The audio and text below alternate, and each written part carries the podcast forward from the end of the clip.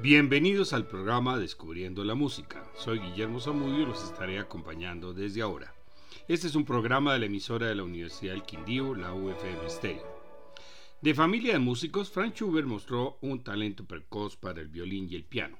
A los 10 años estudiaba armonía y en un año se convirtió en corista de la capilla de la corte en Viena, donde estudió composición con Salieri, quien también había enseñado a Beethoven. Cuando abandonó la corte en 1813 a los 16 años ya era un compositor completo, autor de numerosas obras, incluida una sinfonía e iniciada una ópera. Pese a ello y siguiendo los deseos de su padre, se convirtió en profesor de escuela, aunque no dejó de componer. Más adelante abandonó la enseñanza, aunque fue profesor de música de la familia Esterhazy, para quienes había trabajado Haydn. Aún sin ser famoso en Viena, Schubert se encontró en serias dificultades económicas y cuando se contagió de sífilis en 1822, su desgraciada situación lo llevó a la desesperación.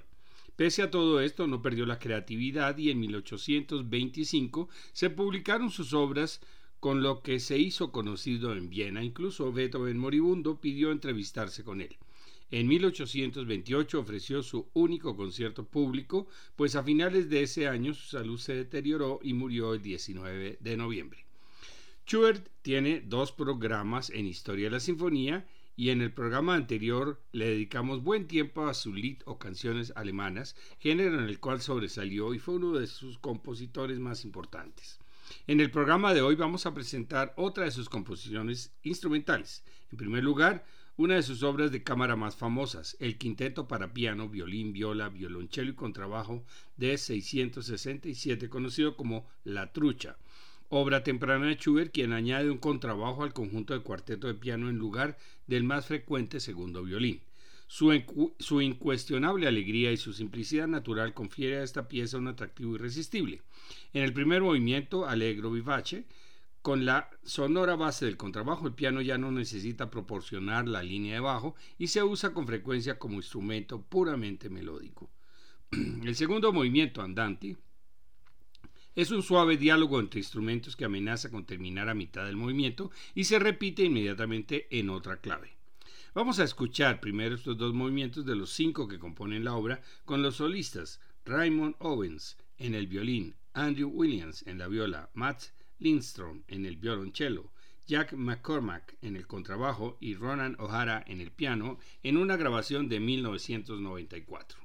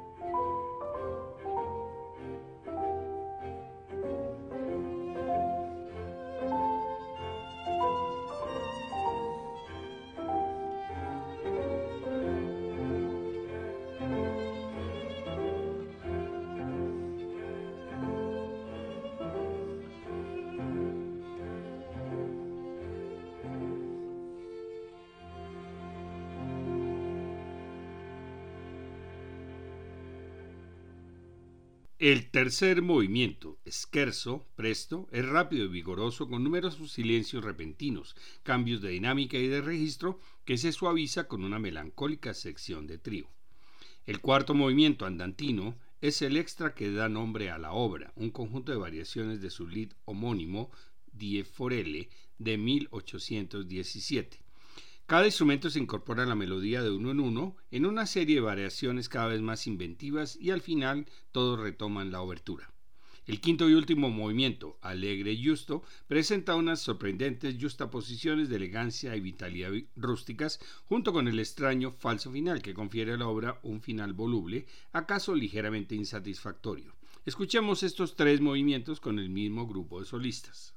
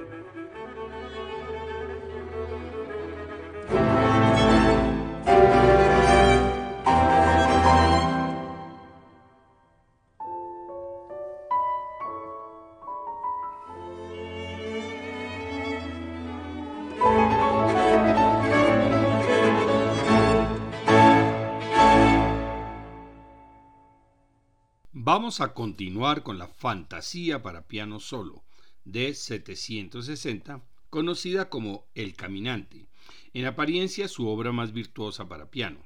Es una fantasía de un solo movimiento que consiste en cuatro secciones diferenciadas aunque concatenadas. Al trazar el tema de la canción, las secciones exteriores exploran el ritmo, mientras que en el centro la melodía inspira una serie de variaciones. Fue escrita en 1822 y el tema se extrae de su lead El Caminante de 1816 y en su forma más pura se encuentra en la melodía del segundo movimiento. El primer movimiento, Alegro con Foco, Manon Tropo, es en tiempo de cuatro cuartos. El segundo, Adagio, forma el núcleo de la obra en la cual Schubert juega con las diferentes soluciones para un tema con variaciones. El tercero es el Scherzo Presto. Recordando su técnica de composición orquestal, compone arreglos armónicos, nunca utilizados hasta ese momento. Mismo, él mismo comentó un día, que el diablo toque esta cosa. Frank Liszt quedó tan impresionado por las posibilidades de los acordes y melodías que reconoció haberlo estudiado a menudo y también escribió su propia versión para orquesta.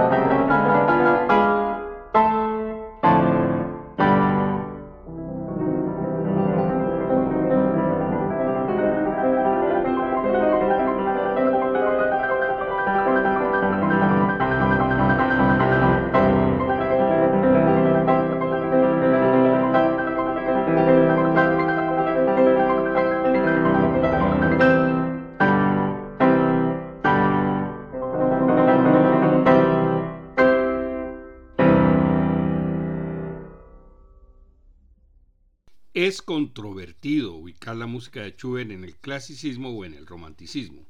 Inicialmente considerado romántico, la posible influencia de los cambios de fortuna en su vida personal han llevado a los estudiosos más recientes a clasificar su trabajo junto al contexto histórico de Beethoven. En su inmensa colección se encuentran obras sacras y corales, música para orquesta, oberturas y sinfonías, música de cámara, obras para piano, incluidas 21 sonatas y unos 60 trabajos para dueto de piano. Sin embargo, fue muy conocido por su lead y sobre todo por sus ciclos de canciones. En la segunda parte del programa vamos a escuchar su cuarteto para cuerda número 14 de 810, conocido como La muerte y la doncella, en la cual la muerte se presenta ante una doncella como su amante y es el tema de su segundo movimiento. Schubert lo escribió tras conocer su precario estado de salud y es el reflejo de su desesperación. Después seguiremos con la sonata para piano número 21 de 960, poco interpretada en el siglo XIX, pero un ícono para los pianistas de la posguerra que conduce al oyente de la resignación a la afirmación a través de la contemplación, un viaje optimista tras el cual se esconde la muerte de Schubert tan solo dos meses después de terminarla.